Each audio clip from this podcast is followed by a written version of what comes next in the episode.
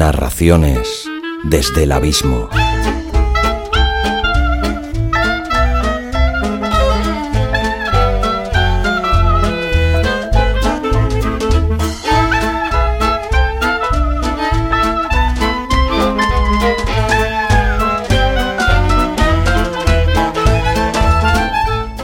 Hola a todos, soy Xavi Villanueva y os doy de nuevo la bienvenida al séptimo capítulo de Narraciones desde el Abismo, un programa para todo aquel al que le gusta la literatura y es incapaz de encontrar el tiempo necesario para coger un libro y leerlo. Pero también lo es para todos aquellos adictos devoradores de libros que quieren conocer autores desconocidos, nuevas narraciones y aquí, en el formato podcast, escuchar voces nuevas e interesantes, sumergirte en sus historias y darte a conocer a autores invisibles, obras ignotas, perdidas en la papelera del desconocimiento. Rescatar esos muchos escritos, esas narraciones que son carne de cajón o que mueren huérfanos en un disco duro. Hay demasiadas obras relegadas al abismo del olvido. De entre ellas, ¿cuántas buenas historias nos estaremos perdiendo? ¿Alguna obra maestra? Pues bien, este podcast pretende ejercer la función de hogar de todas esas obras huérfanas y ofrecerles un refugio, un hogar. Ayúdame a darlo a conocer y que todo aquel que tenga una narración olvidada o relegada al abismo del olvido, si así lo quiere, me la haga llegar a contacto arroba abismofm.com. La leeré con mucho cariño y atención y si cumple las mínimas normas de calidad y es factible, la grabaré y saldrá publicada en este podcast en forma de audiolibro por capítulos. Puede ser un cuento o narración corta, o varios, una novela, un diario. Puede ser también ficción, novela histórica, drama, comedia, novela negra. También podría ser no ficción o ensayo, prosa poética, diarios personales. Por eso he querido poner énfasis en escoger bien la primera palabra del nombre del programa. Narraciones desde el abismo. Este séptimo capítulo llega con un par de semanas de retraso ya que he hecho un cambio sobre los planes que tenía previstos.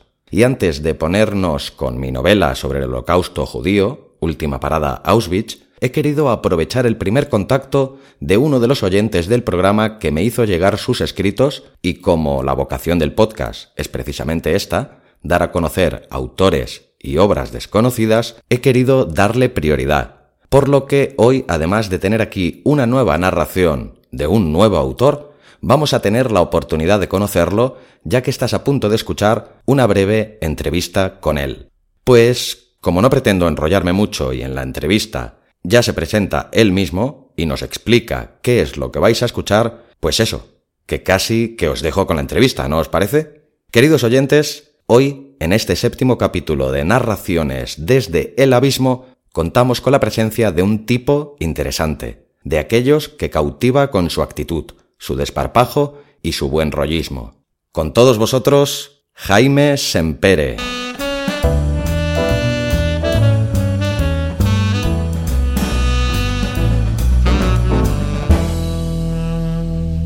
Bueno, pues como os he avisado antes, hoy tenemos un invitado especial que va a ser el que va a abrir aquí la batalla de narraciones desde el abismo, que no sea su propio creador, que soy yo.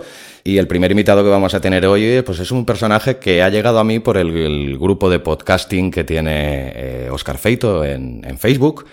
Y un día me hizo un comentario y vi que era una de estas personas de la que podía retroalimentarme desde el primer momento, ¿no? Porque su colaboración fue instantánea y su amabilidad y sus palabras pues nos, indujeron el uno al otro a hacernos una llamada este fin de semana en el que nos hemos conocido y hoy pues tenemos la, gran suerte de tener aquí a un narrador, a un creador y a un gran tío eh, afincado en Zaragoza y de nombre Jaime Sampere. ¿Cómo estás? Eh, muy bien, eh, muy bien, Xavi. Encantado de hablar contigo y sobre todo con esta introducción, pues lo, típico que se suele decir, así da gusto.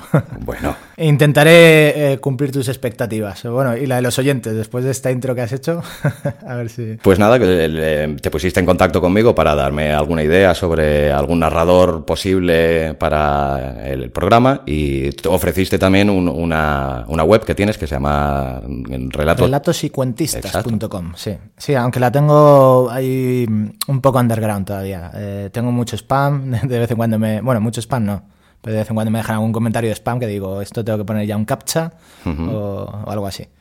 Pero sí, eh, que además la programé yo y, y todo. Ajá.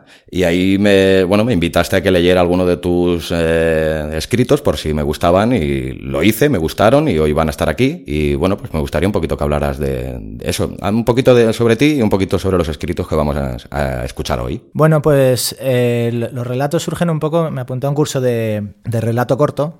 ¿no? A mí el tema, de, el tema de escribir pues siempre me ha traído. No no me considero especialmente bueno ni, ni nada, pero bueno, eh, realmente cualquier vertiente creativa eh, yo creo que, que, nos atrae, ¿no? Eh, tanto a ti como, como a mí.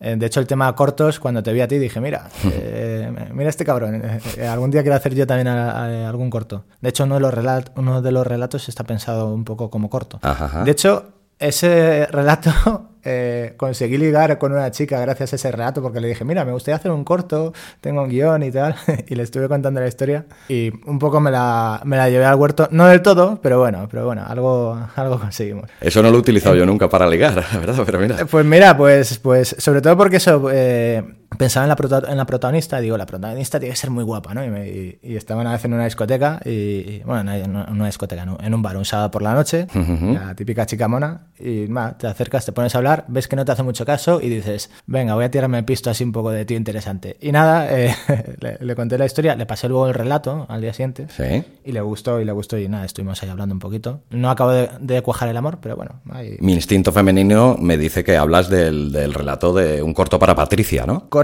correcto, ese, ese sí. Hombre, de hecho ya está, ya está escrito realmente como si fuera un, un guion cinematográfico, ¿no? Incluso con... Sí, es que eh, lo que te comentaba, eh, me apunté a unas clases de, de, de eso, de curso de eh, relatos cortos, ¿no? Y, y, nada, uno de los ejercicios, eh, cada, en cada clase teníamos que llevar un relato. Uno de los ejercicios era crear un guion para un corto, uh -huh. por eso está escrito así. Vale, y luego mezclaste la otra parte que es la voz en off, que sería la parte más narrativa, ¿no? Más en prosa. Sí, correcto. Bueno. De hecho, intenté grabar el audio, digo, bueno, a ver cómo quedaría esto en un corto, en audio y tal pero quedaba tremendamente cursi, macho. Mira que utilicé varios audios y tal, pero sí. quedaba tan cursi que, que, al final dije, bueno, esto si algún día se me ocurre, no sé, meter alguna teta para suavizar tanta cursilería, pues, pues igual, pero ya, ya. ahora, ahora, mismo tal y como está, está eh, era demasiado cursi, ¿no? Y, y, por eso se me quedó, se me quedó ahí aparcado. Pero vamos, el tema de hacer algún corto lo, lo tengo ahí en en cosas pendientes hacer algún día en mi vida. Pues no lo dejes, de que morirme. los sueños están siempre para cumplirlos. Sí, sí.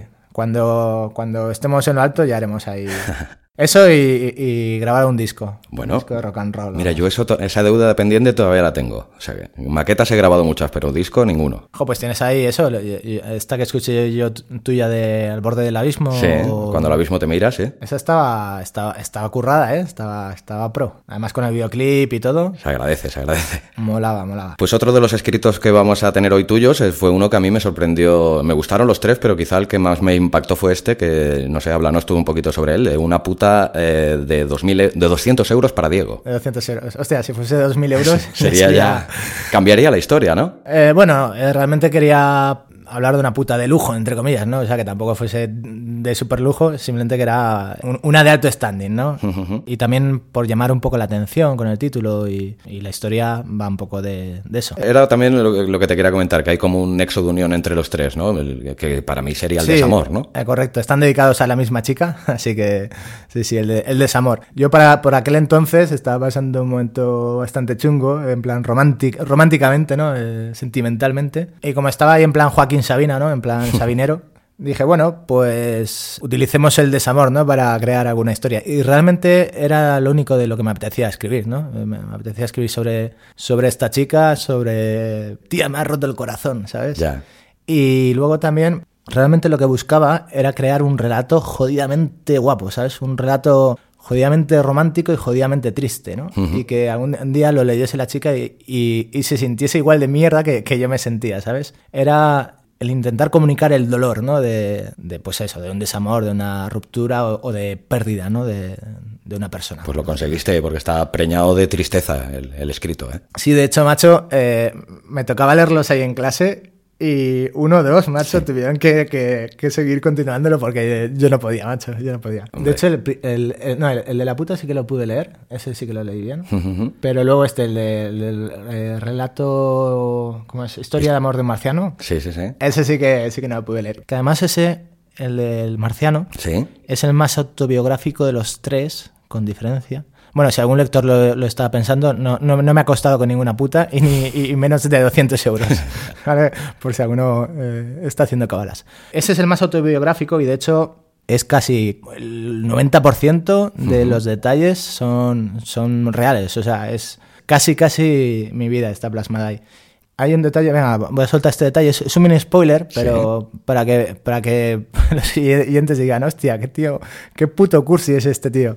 Que es el de, el de hay una línea que dice eh, los carteles que colgué en las columnas de, de tu trabajo, ¿no? Sí, sí, sí, sí. Y eso, detrás de eso hay una historia verídica, ¿no? Eh, con esta chica que realmente nunca llegamos a tener una relación de, de novios al 100%, íbamos y veníamos, bueno, cada uno teníamos nuestras cosas. Eh, siempre imaginé que, que le pediría salir, o de alguna manera un poco pelicu- peliculera, ¿no? Yo soy jodidamente peli- peliculero, ¿no? Es algo que, que también les digo a las chicas. Y tenía la, la idea de, de- O sea, es, es- es muy cutre, ¿no? Pero yo me la imaginaba ahí en plan peliculero, con música épica y me molaba. De algún día, eh, en el Paseo Independencia de aquí de, de Zaragoza, en- en Sí. eh, ti- tiene unos arcos y unas columnas ahí bien, bien gran- grandotas. Y escribirle en cada columna alguna tontería, ¿no? Y en, la- en- en tres o cuatro columnas, ¿no? Pasar una columna y poner alguna cosa bonita y de- pasar con ella y justo decirle, eh, mira qué pone ahí. Y en la tercera columna ya preguntarle eso, si, si, si quería salir conmigo o algo así, pero ya, ya en, plan, en plan novios, ¿no? Total, que tenía esa idea ahí y y ya cuando lo dejamos, eh, no sé cómo describirlo. Me cuesta un poco hablar de esto, pero bueno, Ya, ya. el caso es que lo, lo habíamos dejado y, y tenía yo ahí esa espinita, ¿no? Y esa espinita, y además quería como hacer todavía algo, alguna última tontería, por si se lo repensaba, ¿no? Y le hiciste lo de los carteles, ¿no? Le hice lo de los carteles y eh, me levanté a las seis y media, a las seis de la mañana o algo así.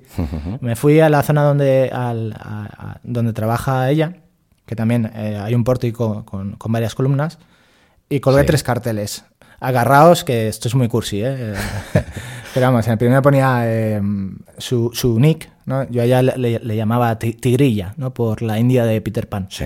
Tigrilla o Tiger eh, Lily, ¿no? Yo, yo creo que la, la India Tigrilla, la, la de Peter Pan, no sé si todo el mundo la recordará, Ajá. ese para mí creo que fue mi primer icono sexual, ¿no? Anda, mira. Sí, sí, porque recuerdo cuando me lo estaba le- leyendo mi madre de, de pequeño y me- mm, recuerdo mirar a la chica y decir, qué guapa es esta chica, ¿por qué no puedo dejar de mirarla, no? Esa, esa sensación. Y, y e- ella me recordaba, me recordaba un poco a, a Tigrilla, a eh, Tiger Lily en inglés, ¿no? Entonces, el primer cartel ponía Tiger Lily, el siguiente pase lo que pase y el último ponía eh, siempre te querré.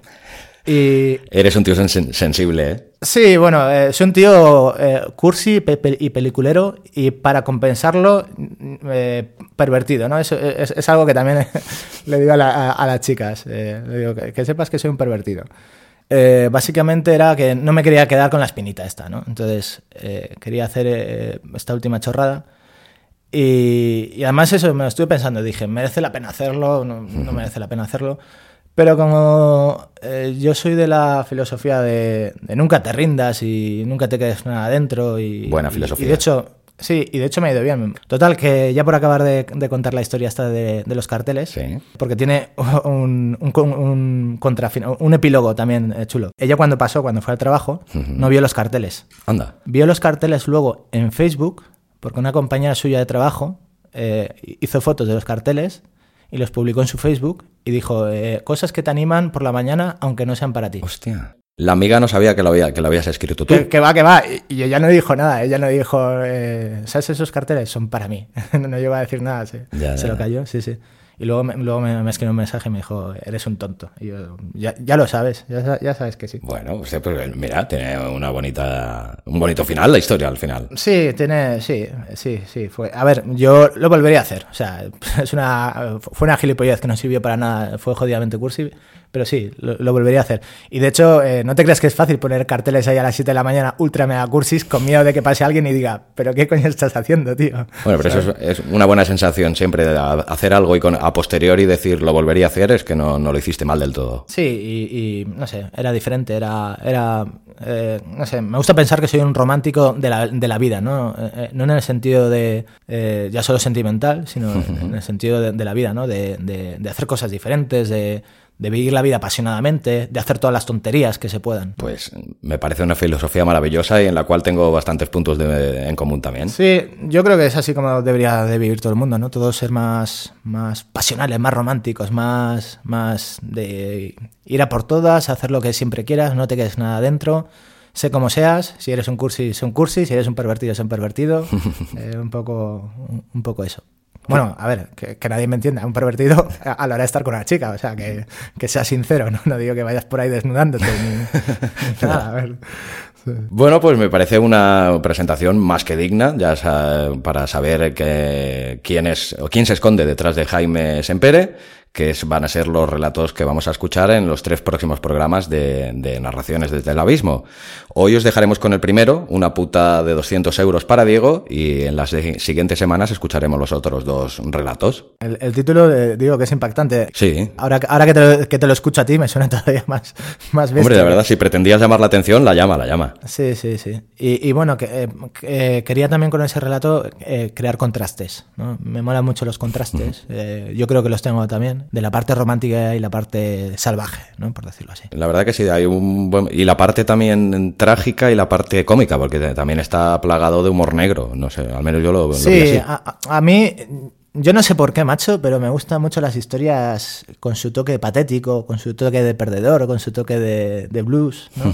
No sé por qué, me gusta, me gusta mucho. De hecho, al final del relato hay una imagen eh, bastante patética, ¿no? Y, y- y- y diría que es la parte que más me gusta del, re- del relato, ¿no? Hombre, si es final, claro, evidentemente no lo vamos a decir, pero el final sí te deja ahí un cuerpo extraño, ¿eh? De decir, hostia, es un final, muy, aparte de muy bueno, la verdad que, hostia, te deja ahí... ¿Cómo decirlo sin no decirlo, no? ya lo, que lo descubran los oyentes. Sí, el- y además yo me imaginaba ahí y dije, "Pff, yo creo, que- yo creo que haría esto en esta situación. Pues muy bien, querida audiencia, este es Jaime Sempere y os voy a dejar hoy con pues, el, su primer, el primero de sus escritos, que como hemos dicho se llama Una puta de 200 euros para Diego. Muchísimas gracias Jaime por estar aquí y bienvenido a Narraciones desde el Abismo. Seguimos en Ah, contacto. encantado. Y, y además es un placer que, que leas mis, mis relatos, porque estaban ahí perdidos de la mano de, de Dios, así que al menos una vez sonaron por la radio, aunque fuese de internet. Mira, ves, era una de las premisas que siempre digo en el programa, que me- así como lo he pretendido hacer con mis historias que se han quedado en- en relegadas al olvido de un cajón o de un disco duro, pues mm, si puedo rescatar, aparte de las mías, alguna más para darlas a conocer a, a más gente, pues me parece que es una, una buena causa, ¿no? Muy loable. Y ya por acabar de hacerte la pelota, sin chuparnos las pollas, como suelo decir, eh, además con tu voz, que queda muy radiofónica, eh, estoy seguro de que quedarán guapos. Se agradece. Espero que te gusten. Muchas gracias, Jaime, por estar aquí. Bienvenido. Muchas gracias a ti, Xavi. Encantado.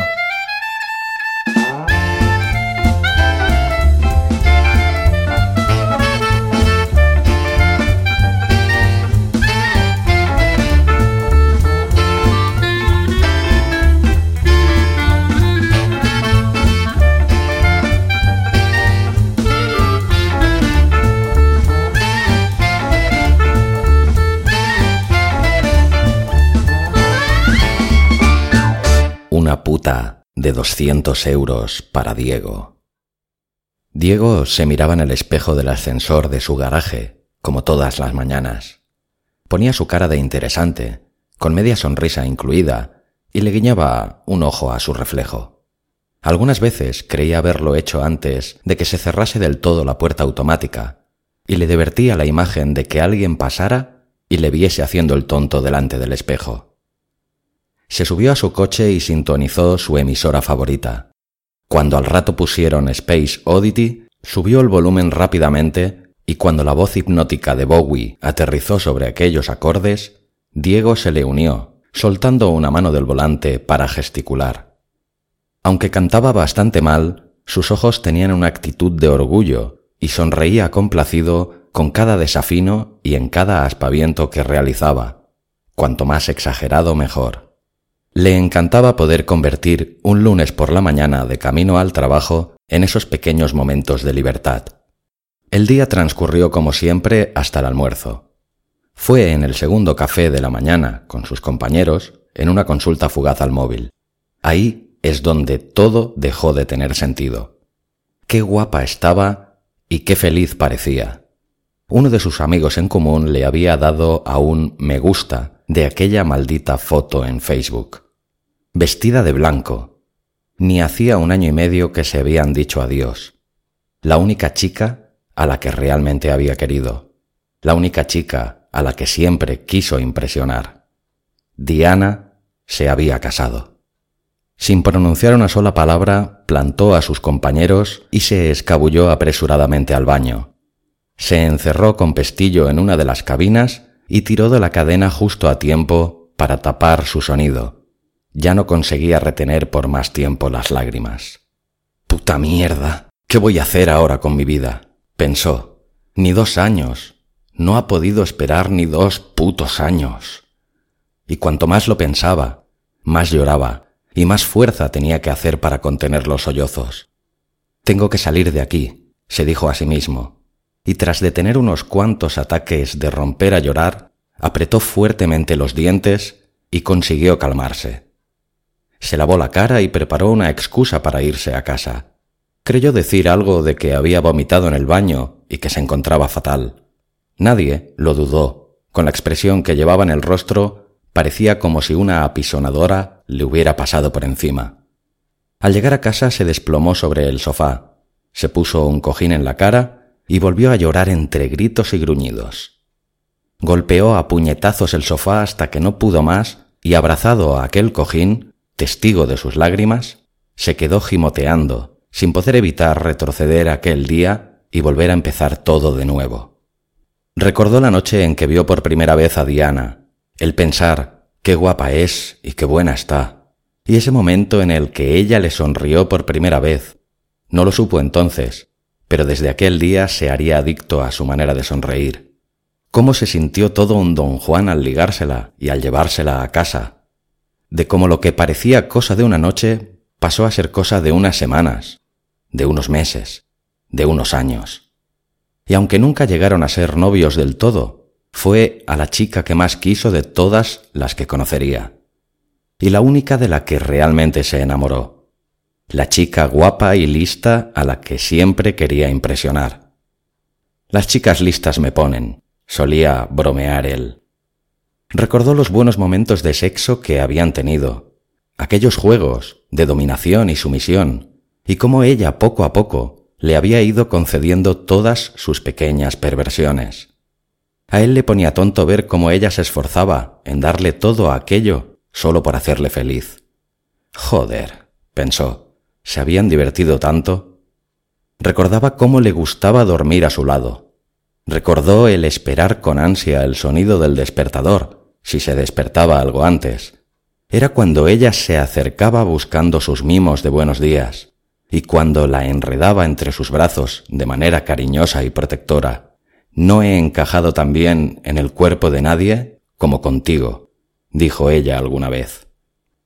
Y con especial orgullo guardaba el recuerdo de aquella vez que hicieron el amor, aquella vez distinta a todas las demás, aquella vez en que ella no paraba de susurrarle te quiero, mientras la penetraba lentamente y la envolvía entre sus brazos.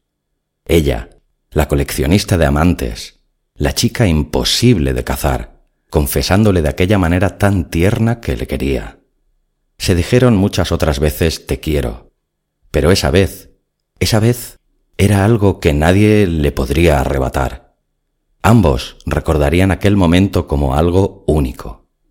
Nadie hace el amor como tú y yo, Diego. ¿Le llegaría a conceder ella al tiempo de empezar a salir con su ahora marido?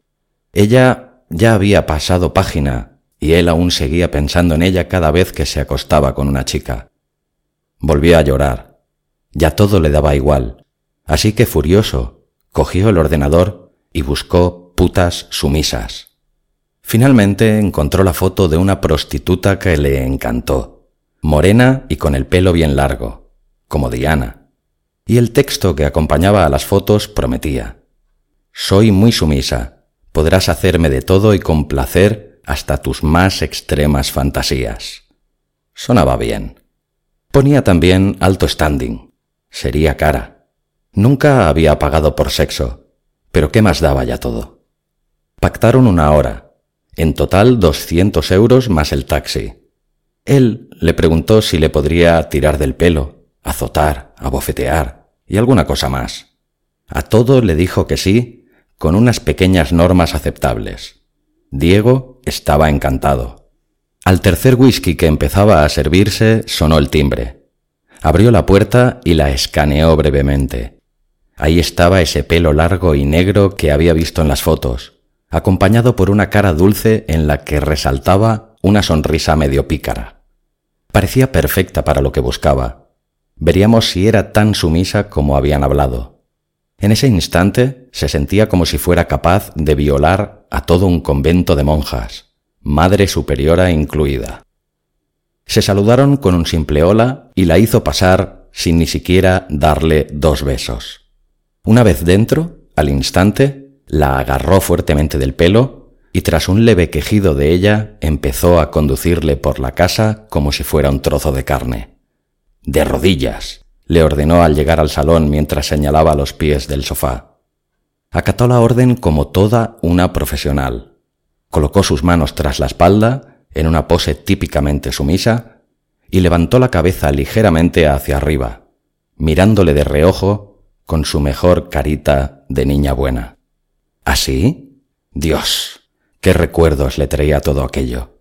Había que reconocer que era una chica preciosa y que tenía cierto ángel, se desabrochó el cinturón con algo de ansiedad, deslizó sus pantalones hasta los zapatos y se sentó en el sofá. Ella se acercó acariciándole suavemente los muslos y con voz dulce le susurró ¿Qué quieres que te haga?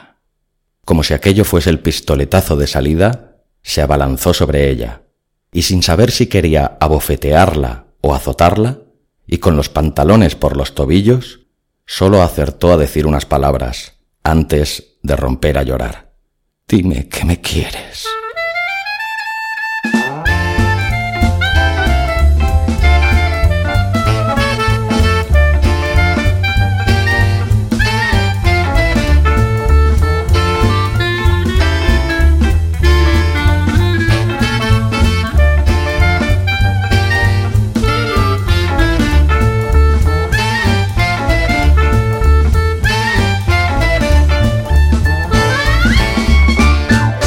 Hola de nuevo a todos. Menudo es Jaime Sempere, ¿eh? Un tío peculiar, sin duda. Muy, muy, muy interesante. Al igual que su escrito. ¿Qué os ha parecido? Impactante, ¿verdad? Pues si os ha gustado, los dos siguientes programas de narraciones desde el abismo también serán con escritos suyos. Solo me queda que invitarte a que la semana que viene sigas conociendo el curioso universo de Jaime Sempere y anunciarte también que si te suscribes al blog abismofm.com te regalo una copia en PDF y otra en MP3 en formato audiolibro de Inventario de mis colisiones con el amor y también otro PDF y otro MP3 de un ebook que he escrito sobre las diferentes plataformas en streaming, Netflix, HBO, Amazon. Recuerda, dos ebooks y dos audiolibros totalmente gratis. Suscríbete ya a abismofm.com. Gracias por acompañarme en este séptimo capítulo de Narraciones desde el Abismo. Te espero con los brazos abiertos la semana que viene. Que tengas una semana fantástica y no olvides que en un libro siempre tendrás un buen amigo. Si no eres lector habitual, o no lo has sido nunca, no olvides que ahora puedes escucharlo. Y como nunca me cansaré de recomendar la lectura, aprovecharé como cada programa la última frase para incitaros a que leáis, si nunca lo hacéis, o a que leáis más si lo hacéis muy poco. La frase de hoy se la debemos al novelista británico del siglo pasado William Somerset Maugham, y dice, Adquirir el hábito de la lectura es construirse un refugio contra casi todas las miserias de la vida.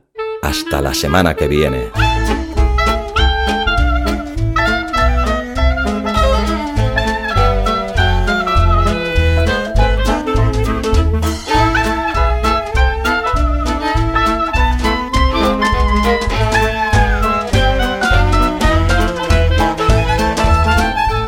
Abismo FM, una voz diferente y muy personal sobre series, podcast y mucho más.